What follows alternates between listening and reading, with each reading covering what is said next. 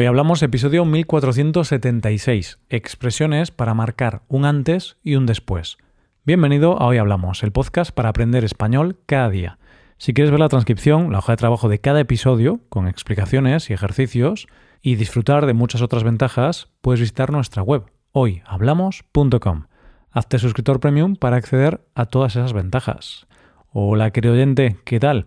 ¿Estás preparado para aprender algunas expresiones que te hagan marcar la diferencia? Si es así, estás en el lugar adecuado.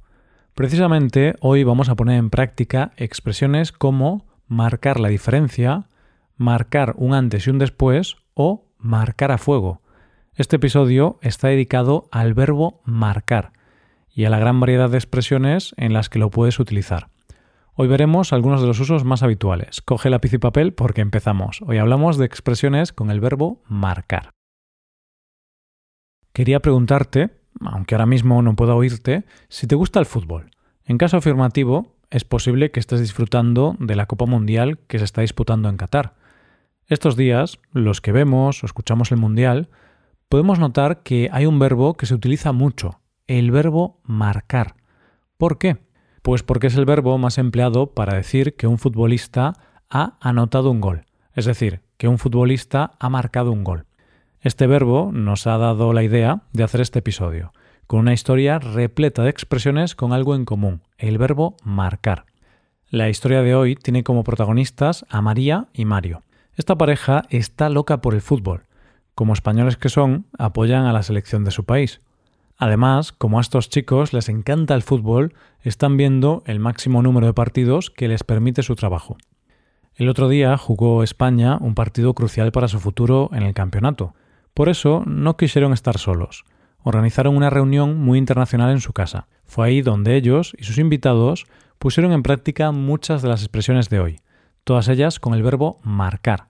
Vamos allá. María y Mario querían disfrutar del partido de su selección nacional, de España. No querían hacerlo solos.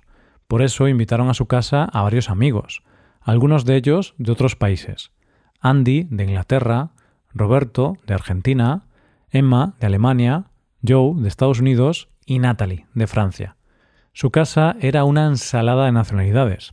No solo veían el partido, también bebían, comían unos aperitivos, charlaban sobre fútbol, uno de los temas que comentaron era sobre quién había marcado un antes y un después en el fútbol.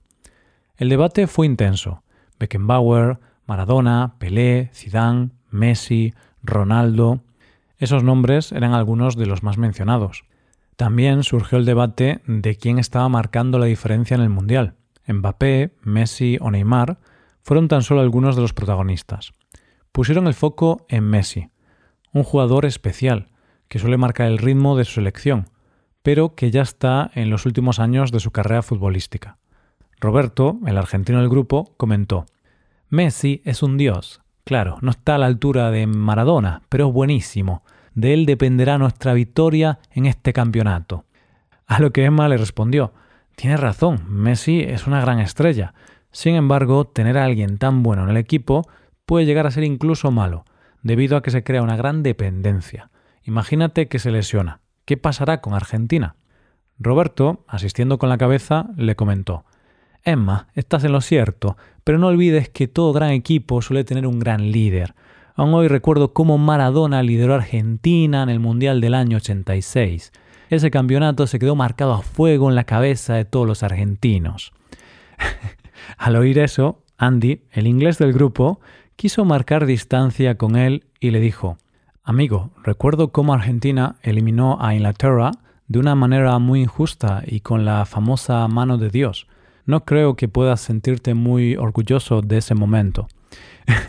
Mario y María, viendo cómo la rivalidad iba aumentando, decidieron cambiar de tema y hablar de otras cosas, como por ejemplo la ausencia de letra en el himno de España o los abdominales del entrenador español. Pues esta es la historia de hoy. Por cierto, ¿qué temas tan interesantes plantearon Mario y María? España es uno de los pocos países del mundo cuyo himno no tiene letra. Por cierto, si te interesa saber más sobre el himno de España, hablamos sobre el himno en el episodio 1417. Respecto al otro tema que sacaron, muchos se preguntan cuál es el secreto de los abdominales de Luis Enrique. Menuda tableta de chocolate tiene ahí. ¡Qué envidia! Dejémonos de envidias, puesto que ahora vamos a analizar las cinco expresiones con el verbo marcar que hemos empleado hoy. La primera de ellas es marcar un antes y un después, y la hemos escuchado justo aquí. Uno de los temas que comentaron era sobre quién había marcado un antes y un después en el fútbol. El debate fue intenso. Beckenbauer, Maradona, Pelé, Zidane, Messi, Ronaldo. Esos nombres eran algunos de los más mencionados. Cuando hablamos de jugadores de fútbol que marcaron un antes y un después, hablamos de jugadores memorables, históricos, decisivos. Y esto es precisamente lo que buscamos con esta expresión. Se utiliza marcar un antes y un después cuando algo supone un punto de inflexión, un momento decisivo, memorable, algo que marca el comienzo de una nueva era. Imagínate que te enteras de que un compañero de trabajo está hablando mal de ti en la oficina.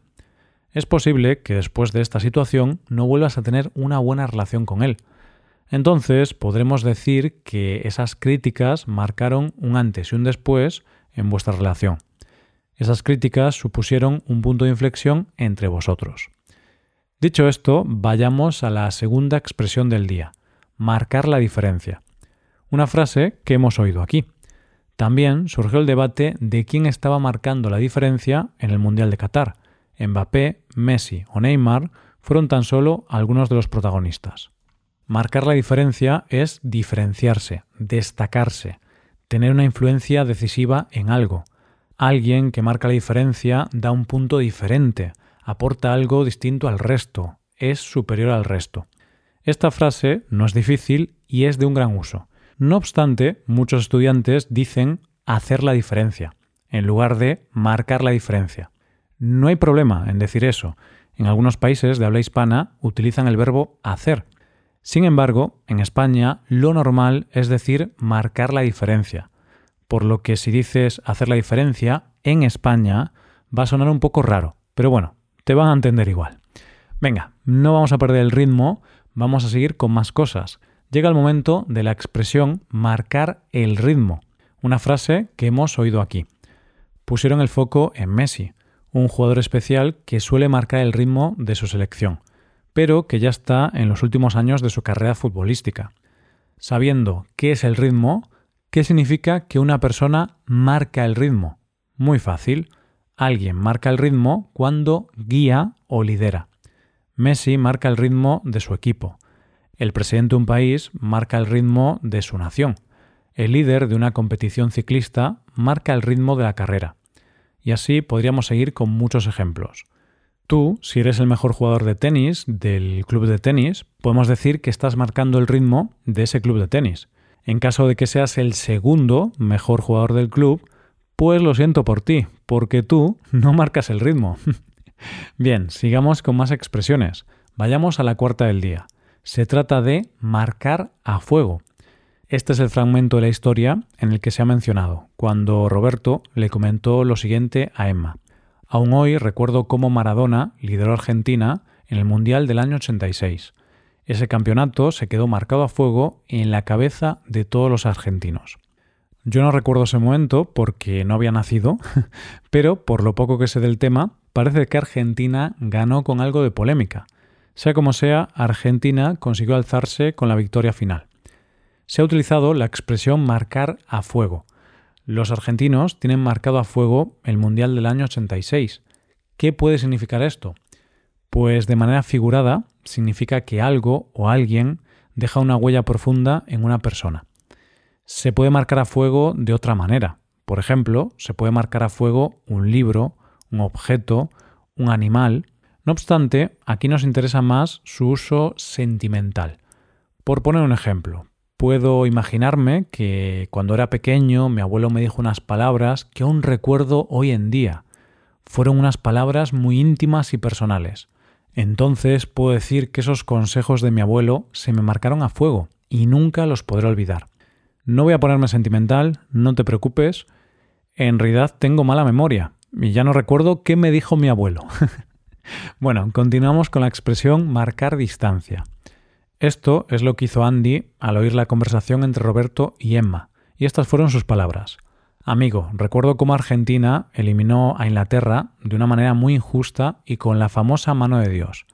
No creo que puedas sentirte muy orgulloso de ese momento.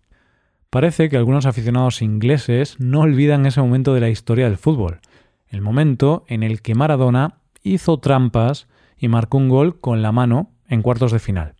Bueno, ¿cuál es el significado de marcar distancia? Pues también con un sentido figurado significa mantener la separación, la distancia, diferenciarse de algo o alguien. En este caso, Andy quiere separarse de las declaraciones de Roberto, puesto que no está de acuerdo con ellas. Andy no piensa que la mano de Dios sea realmente la mano de Dios, sino la mano del diablo. Bromas aparte, pongamos un ejemplo más de esta expresión. Nos imaginamos que un amigo ha hecho algo malo, ha cometido un crimen, y por ello va a prisión. Es posible que no nos haya gustado su actuación, y por eso nuestra relación no será la misma. Mantendremos distancia con su actuación y también con él mismo. Con este ejemplo estamos llegando al final de este episodio. Hemos hablado de cinco expresiones y como siempre vamos a recordarlas. Marcar un antes y un después, marcar la diferencia, marcar el ritmo, marcar a fuego y por último marcar distancia. Ahora llega el momento de despedirnos y de desear que estas expresiones se queden marcadas a fuego. Y claro, marquen un antes y un después en tu español. Ahora, antes de acabar, te recuerdo una cosa más. Quiero recordarte que puedes hacerte suscriptor premium. De esta forma te podrás beneficiar de múltiples ventajas, como la transcripción de los episodios o la posibilidad de practicar con actividades, entre otras cosas. Así que, ya lo sabes, búscanos en nuestra página web, hoyhablamos.com. Muchas gracias por escucharnos. Nos vemos en el episodio de mañana con más noticias en español. Pasa un buen día. Hasta mañana.